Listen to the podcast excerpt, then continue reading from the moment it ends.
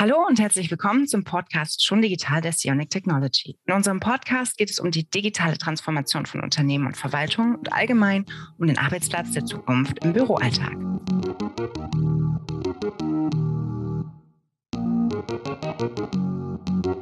Mein Name ist Caroline Ilhardt, ich bin Senior Content Marketing Managerin bei der Sionic und begrüße heute Christian Burkhardt als meinen Gast. Herzlich willkommen.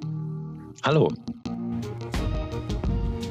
Christian, du bist Bereichsleiter für Forschung und Entwicklung bei der Sionic und bereits seit 25 Jahren im Unternehmen.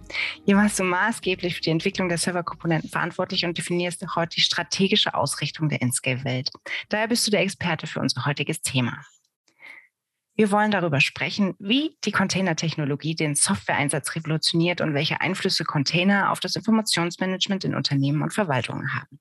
Was verbirgt sich hinter dem Begriff und welche Gründe gibt es für die fortschreitende Verbreitung von Containern? Darum geht's. Container, ein Begriff, der zunächst nicht mit IT in Verbindung gebracht wird. Das allerdings ändert sich aktuell, denn immer mehr Softwarehersteller nutzen die neue Technologie für die Bereitstellung ihrer Produkte.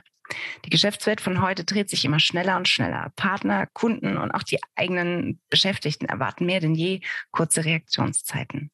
Mit stetigen Veränderungen umzugehen, gehört zu Herausforderungen, denen sich Unternehmen stellen müssen. Das gilt insbesondere in der IT. Unternehmensverantwortliche beschäftigen sich verstärkt mit der Skalierbarkeit, Portabilität, Verfügbarkeit und Vernetzung der jeweiligen Systeme. Tests und Weiterentwicklung von Anwendungen müssen ohne großen Installationsaufwand ähm, der ähm, ja, Umgebungstechnologie erfolgen. Die Ausfallsicherheit muss gegeben und die bedarfsbezogene Skalierung der kritischen Softwareplattform jederzeit umzusetzen sein. Außerdem muss auch immer und schnell die neueste Version der Software installiert sein.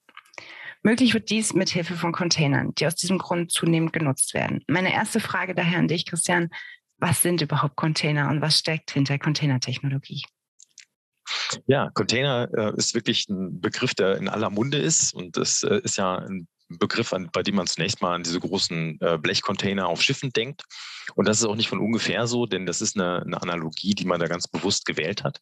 Ähm, das erfahren wir gleich auch noch ein bisschen, woher das kommt. Also mhm. Container sind erstmal eine Möglichkeit, äh, Software auszuliefern, Software-Applikationen auszuliefern. Und diese ähm, Möglichkeit, äh, diese äh, äh, Applikationen in ähm, Compartments zu stecken, in, in Abteilungen zu stecken, so dass sie möglichst geschützt laufen können in einer Ausführungsumgebung, die ganz klar vordefiniert ist und die man auch transportieren kann.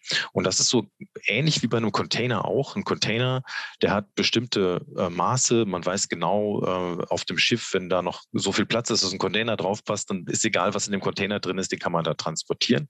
Und alles das, was ähm, jetzt gar nicht für das Innere des Containers wichtig ist. Also zum Beispiel der Transport, das Schiff fährt irgendwo hin, das ist dem Container egal.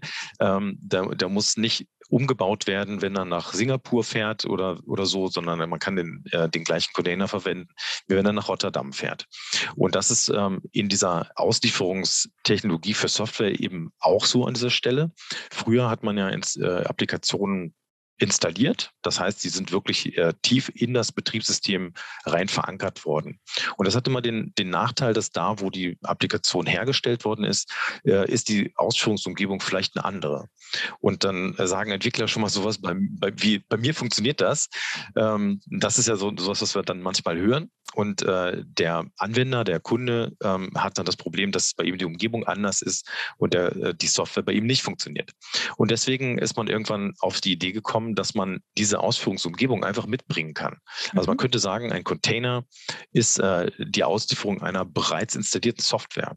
Die muss nicht mehr beim Kunden installiert werden, sondern die ist bereits installiert und die äh, ist sozusagen ganz abgeschottet in diesem, äh, in diesem Stückchen, ähm, ja, Stückchen Auslieferungseinheit drin und kann so ausgeführt werden. Und es ist dann alles das, was dieser Container benötigt, äh, um ausgeführt zu werden, schon vordefiniert. Es ist einfach rein definiert, welche Netzwerkzugriffe braucht der, welchen Speicherplatz braucht er. Das ist alles ähm, an diesem Container vermerkt, sodass ich den in eine beliebige Ausführungsumgebung für Container reinbringen kann. Und dann wird er da laufen. Da kann ich mich einfach drauf verlassen. Mhm. Und dadurch entstehen viele, äh, viele tolle Möglichkeiten, wie man eben leichtgewichtiger Software ausliefern kann. Ja, klingt praktisch. Ähm, Im Zusammenhang mit Containern fehlt häufig auch der Begriff Docker. Ähm, wie ist da jetzt die Verbindung? Was verbirgt sich denn dahinter? Genau, Docker ähm, ist so ein bisschen wie das, äh, der, der Docker-Container ist so ein bisschen wie das, wie das Tempotaschentuch, wo, wo jeder weiß, was gemeint ist, muss aber nicht unbedingt von dieser Firma sein.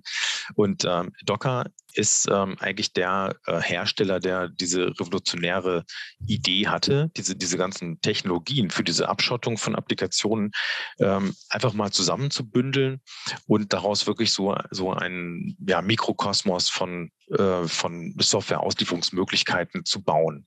Diese Möglichkeiten der, äh, dieser Abschottung, die waren schon vorher da. Die sind im Linux-Betriebssystem schon angelegt gewesen. Und äh, Docker hat dann 2013 war das begonnen. also die Firma Docker hat dann begonnen, diese Technologie zusammenzubringen und eine, ein einfaches ähm, äh, Sammelsurium von Werkzeugen bereitzustellen, mit dem man eben solche Container bauen kann.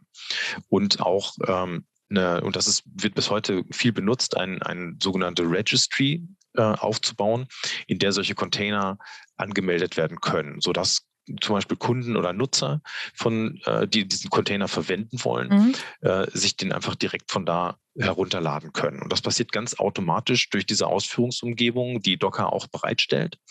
Jetzt ist es aber so, dass heute ähm, diese Container Welt sich so durchgesetzt hat, dass es mehrere Anbieter gibt, die solche Container-Laufzeitumgebungen äh, und die entsprechenden Werkzeuge dafür liefern, sodass Docker selber als Firma eigentlich an, an Bedeutung stark verloren hat. Es ist eigentlich nicht mehr richtig, heute von, von äh, Docker-Containern zu sprechen.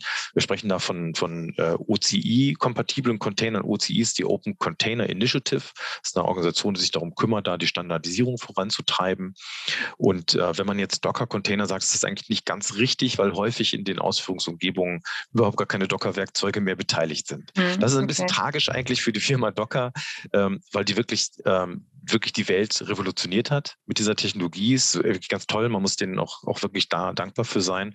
Die sind untergekommen äh, bei Microsoft mittlerweile. Also mhm. die Firma ist, ist, von Microsoft aufgekauft worden, äh, sodass da ähm, auch die, ähm, die, die Weiterentwicklung äh, in gewisser Weise auch gesichert ist. Ähm, das, ist, das ist sehr gut, weil nach wie vor tragen die viel bei, auch zu dem, zu dem Mikrokosmos. Aber für uns jetzt zum Beispiel, wenn, wenn unsere Kunden, Kunden der Sionic ähm, Container ausführen in einer äh, Ausführumgebung, wie man sie jetzt auf den großen Hyperscalern, ähm, Azure oder ähm, äh, AWS oder Google Cloud ähm, hat, dann sind häufig gar keine Docker-Technologien mehr beteiligt, weil das komplett ersetzt worden ist durch andere äh, kompatible Technologien. So kann es gehen. Ich habe noch ein Buzzword und zwar Kubernetes. Habe ich gelesen. Kannst du das auch noch mal kurz einordnen? Ja klar, Kubernetes, ähm, das ist äh, der, der nächste Schritt, wenn man erstmal diese Container-Technologie äh, angefangen hat, wenn man damit äh, sich beschäftigt hat, stellt man eben fest, Container kann man äh, ganz leichtgewichtig ausführen. Ich kann mir zum Beispiel, ich bringe mal ein Beispiel für, für was in so einem Container drin sein kann, zum Beispiel ein Webserver. Ne, mhm. jeder braucht irgendwie Webserver. Wenn man jetzt so einen Webserver ähm, ausführen möchte, dann kann man das mit, äh, mit diesen Docker-Möglichkeiten ganz einfach machen, auch ganz einfach lokal auf dem eigenen Computer äh, lässt sich das ganz schnell tun. Und damit kann man auch schon eine Menge anstellen. Dieser Webserver in diesem Container, der hat dann seine Ausführungsumgebung, der kann nicht zugreifen auf Daten, die ich sonst noch auf meinem System habe. Das ist ganz wichtig, auch dieser Schutz, dass das alles abgesichert ist. Aber das ist erstmal nur dieser eine Webserver.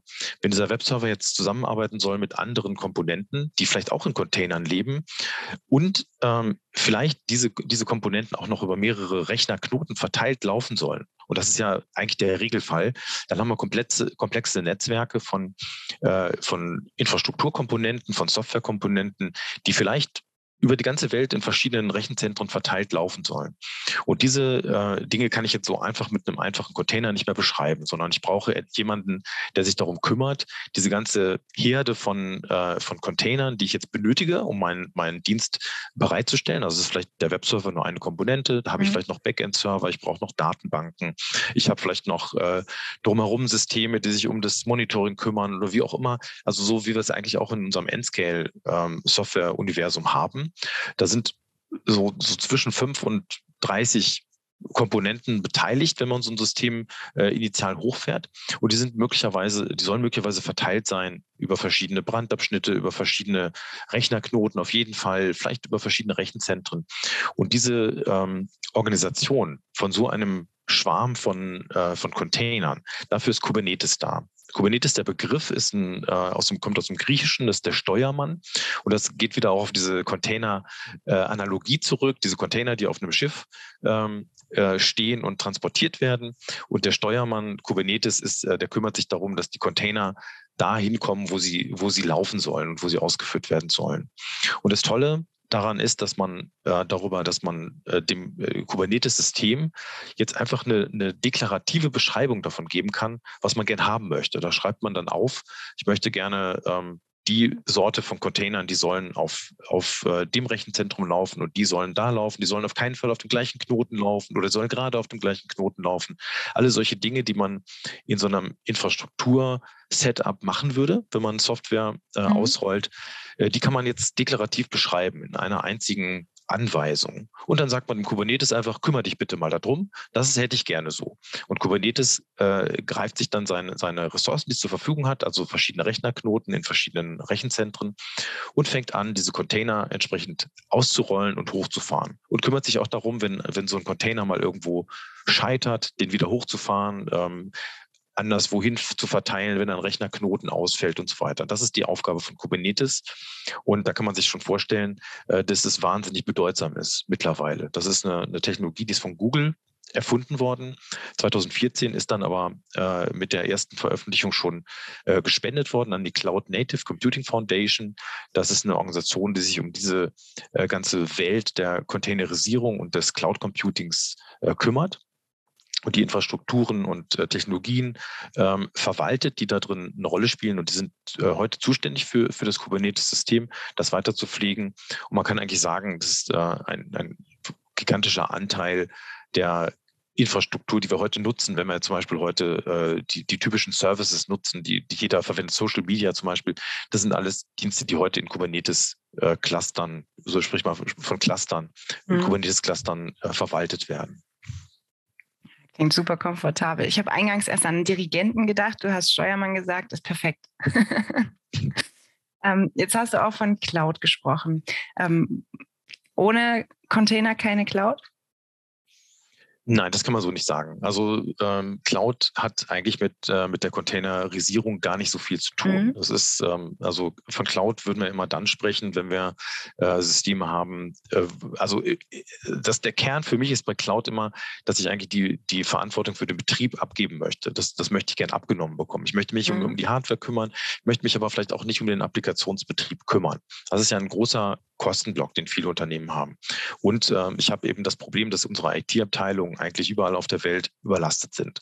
Das heißt, ich kann jetzt, wenn ich eine neue Applikation benötige, äh, wenn ich die aus der Cloud konsumieren kann, dann spare ich mir die, die, die IT-Abteilung zu beschäftigen, um diese Applikation bei mir zu betreiben in irgendeiner Form. Das heißt, ich gebe diesen, diesen Betriebsteil ab. Und das ist so der, der Hauptvorteil von, von Cloud. Mhm. Welche Technologie dahinter steht, das ist eigentlich erstmal egal. Aber für den Cloud-Betreiber ist es super attraktiv, das mit Containern zu machen, weil es einfach sehr viel einfacher geht. Ich kann äh, darüber, dass ich die Container so stark gekapselt habe, ähm, habe ich einfach eine, eine Ausführungsumgebung, wo ich mir erstmal keine Gedanken machen muss, wird das bei mir laufen? Nein, das wird auf jeden Fall laufen. Es kommt ja schon in lauffähiger Form daher, es wird lauffähig geliefert. Und wenn ich jetzt zum Beispiel eine neue Version benötige von einem Service, das kommt natürlich vor, dann mhm. brauche ich keine Installation machen, sondern ich nehme einfach den alten Container raus und stecke in einen neuen Container mit der neueren Version der Software rein und der fährt entsprechend hoch und dann habe ich mein Update schon erledigt. Und das kann man sehr, sehr gut ähm, auch über größere Infrastrukturen hinweg machen, äh, solche, solche Rollouts ähm, äh, auf Basis der Container- und, und Kubernetes-Technologie. Und deswegen ist es sehr, sehr populär im Cloud-Umfeld. Man kommt eigentlich nicht drum herum. Das ist aber eher etwas, für, was für den Betreiber relevant ist und nicht so sehr für den äh, Cloud-Konsumenten. Dem kann das eigentlich egal sein. Was dem Konsumenten aber nicht egal ist, äh, ist Zeit und Geld. Wir haben es eingangs schon erwähnt, ähm, auf Zeit sparen und Ressourcen effizient einsetzen kommt es mehr denn je an. Welche Vorteile bietet denn tatsächlich die Containertechnologie von der Installation über den Betrieb und ähm, das Updaten von Software? Ja, das sind verschiedene Facetten, äh, die da reinspielen und die auch einfach dafür sorgen, dass es heute äh, super populär ist. Und das fängt eigentlich bei der Erstellung an. Schon im Bereich der, ähm, der Softwareentwicklung helfen die Container ähm, eben weil ich den, die Ausführungsumgebung, die ich hinterher beim Kunden haben will, schon hundertprozentig simulieren kann. Ich, hab, ich weiß ganz genau, das wird genau so beim Kunden auch hinterher laufen, weil ich ja den Container so ausliefere, wie das bei mir läuft.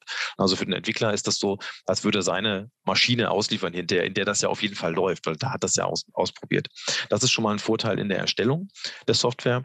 Und ähm, auch, also wir nutzen das bei, bei der Sonic ganz intensiv auch für unsere Testsysteme, weil wir einfach sehr, sehr leichtgewichtig äh, und schnell Testsysteme aufsetzen können und auch wieder wegwerfen, ohne dass es, äh, dass es eigentlich einen äh, großen ähm, Zeitaufwand bedeutet. Das ist schon mal so von, von dem Erstellungsprozess her vorteilhaft.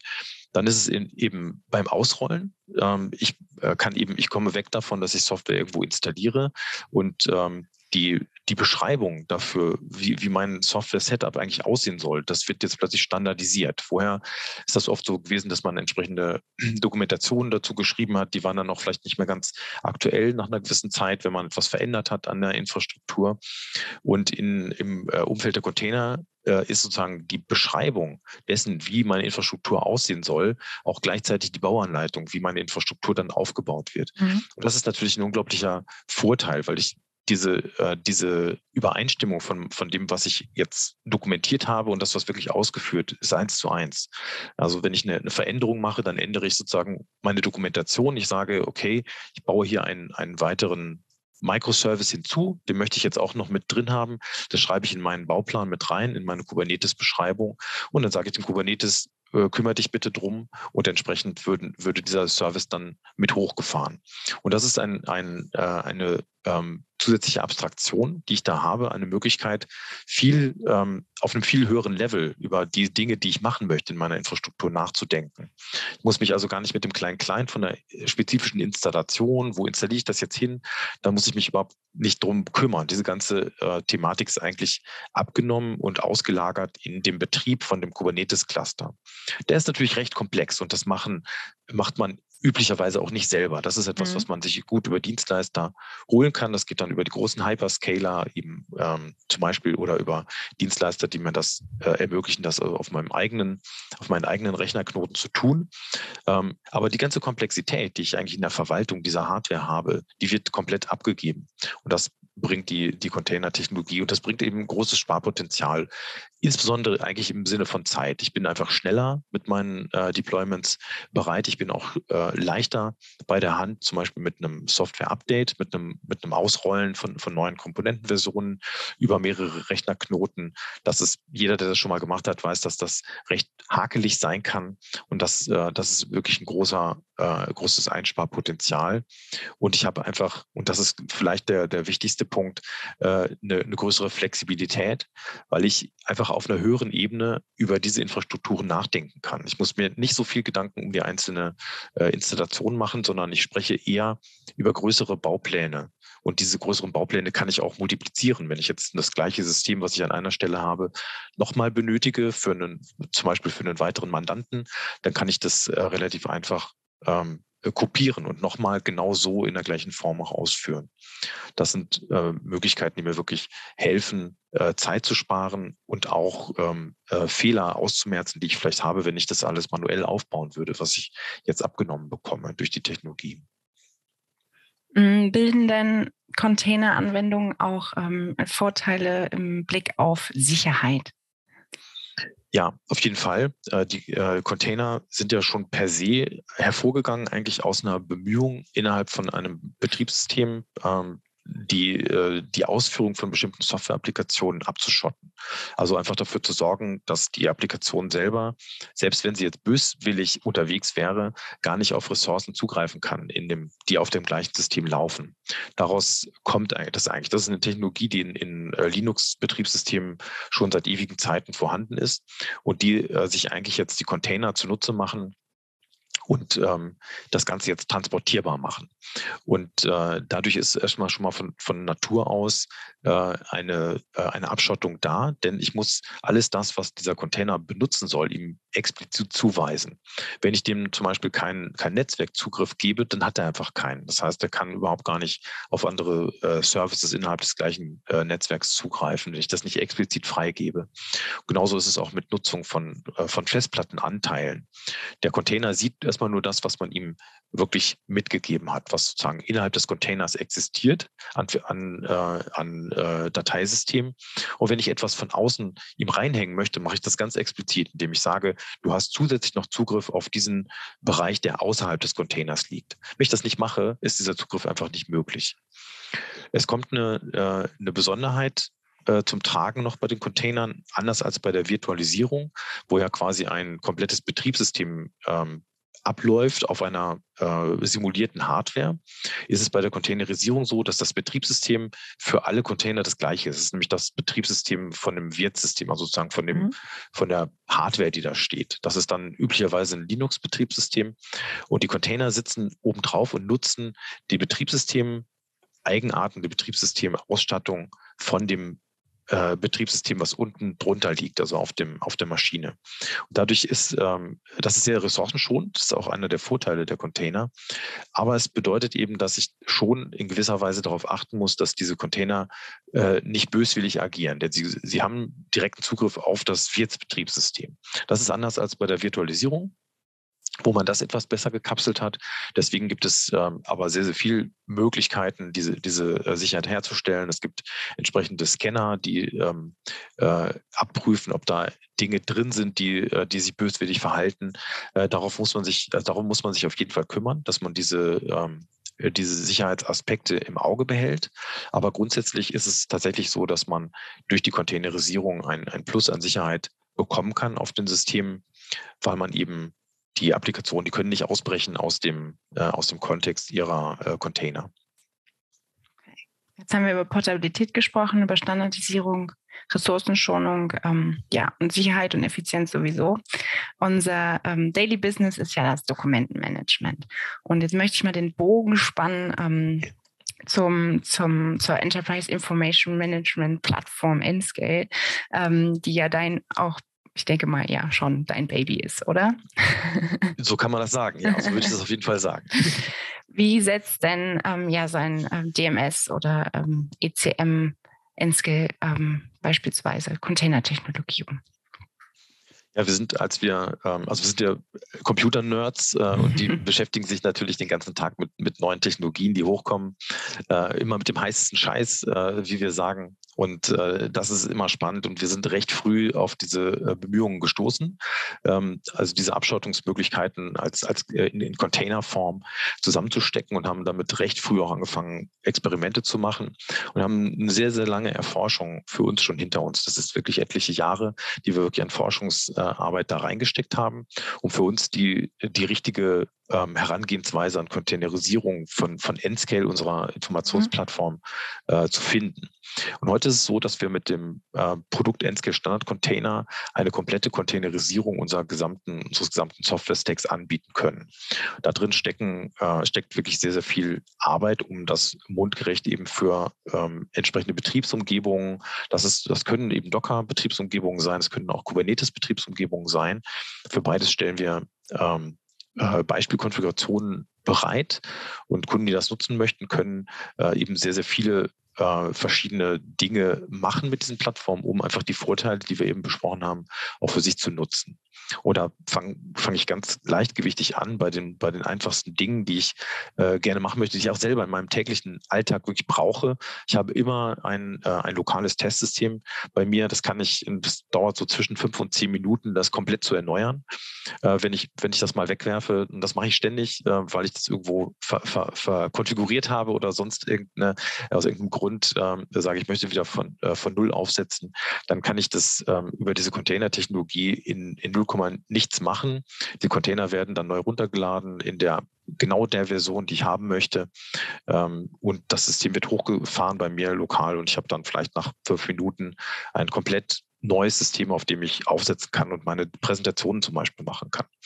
Das ist super und hilft natürlich auch dem, ähm, dem Anwender, der jetzt zum Beispiel ein, ein Testsystem oder ein, mhm. äh, ein äh, Integrationssystem benötigt, ähm, man kann eben in der Beschreibung, ich habe ja davon gesprochen, dass die Beschreibung der, der Infrastruktur, die ich haben möchte, äh, in so einer Art Deklaration stattfindet. Also ich schreibe einfach auf, was ich haben möchte. Und dann kann ich genau reinschreiben, welche Versionen vom, vom N-Scale, von den N-Scale-Komponenten ich jetzt fahren möchte in meinem Testsystem in, oder auch in meinem Produktivsystem. Und dann werden genau diese Versionen eben gezogen und äh, von der, aus der entsprechenden äh, Registry heruntergeladen, ganz automatisch und entsprechend zu einem, äh, zum laufigen N-Scale-System zusammengesteckt. Und das ist erstmal so für, für die Test- äh, und, und äh, Integrationszwecke sehr, sehr hilfreich, aber natürlich auch für die Produktion. Da kann ich das genauso verwenden, dass ich meinen, äh, meinen Bauplan zusammensetze für mein Kubernetes-Cluster und da reinschreibe, mit welchen N-Scale-Versionen möchte ich arbeiten, äh, wie möchte ich die verteilen, was für eine äh, Skalierung möchte ich haben. Äh, Kubernetes würde sich dann ja auch darum kümmern, automatisch die Komponenten zu skalieren. Das heißt, also als Beispiel, äh, wir haben so diesen äh, sogenannten Rendition-Server, das ist immer etwas, was, was, sehr gern skaliert wird, der kümmert sich darum, Ersatzdarstellungen zu bilden. Das ist eine Sache, die kostet eine gewisse Zeit. Und es kann sein, wenn jetzt sehr, sehr viele Daten ins System einlaufen, dass man, äh, dass die Last auf diesem System hochgeht, auf dem Rendition Server und man möchte vielleicht mehrere Instanzen davon haben. Und das kann man genau definieren innerhalb des äh, Systems, wie viele Instanzen unter welchen Bedingungen eigentlich gefahren werden sollen. Und dann kümmert sich Kubernetes ganz automatisch darum, äh, zum Beispiel von dem durchschnittlichen zwei äh, Instanzen, die vielleicht immer laufen sollen, hochzuskalieren auf 10 oder 20 von diesen Instanzen. Und die gehen dann auch wieder runter, diese Ressourcen. Wenn ich den Bedarf nicht mehr habe, dann wird es automatisch wieder abgebaut, sodass ich nicht mehr Ressourcen ausnutze, als ich eigentlich wirklich brauche. Und das ist äh, etwas, was ich natürlich im Betrieb ähm, ohne ein, ein solches containerisiertes System eigentlich gar nicht darstellen kann. Da kann man diese Flexibilität, diese sozusagen dieses Atmen des Systems bei, bei hoher Lastanforderung auch wirklich äh, hoch zu skalieren, wie der Name N-Scale ja auch schon sagt, mhm. dass wirklich dann äh, die Komponenten äh, wirklich hochzuziehen auf, ähm, äh, auf mehr Leistung, ähm, das kann man eigentlich mit, mit anderen Mitteln kaum in dieser Form erreichen. Das ist ähm, einer eine der großen Vorteile wirklich in der, äh, in der Produktion mit, äh, mit, mit einem containerisierten System. Und wir bieten das eben in allen Komponenten an. Also alle unsere Standardkomponenten sind mittlerweile containerisiert lieferbar über eine ähm, öffentliche Registry, auf die man zugreifen kann, wenn man entsprechende Zugangsdaten äh, von uns bekommt und die entsprechenden Lizenzen, dann kann man das äh, quasi sofort starten und kann, kann damit einsteigen und diese äh, diese Container eben auch für sich in der Produktion nutzen. Mhm.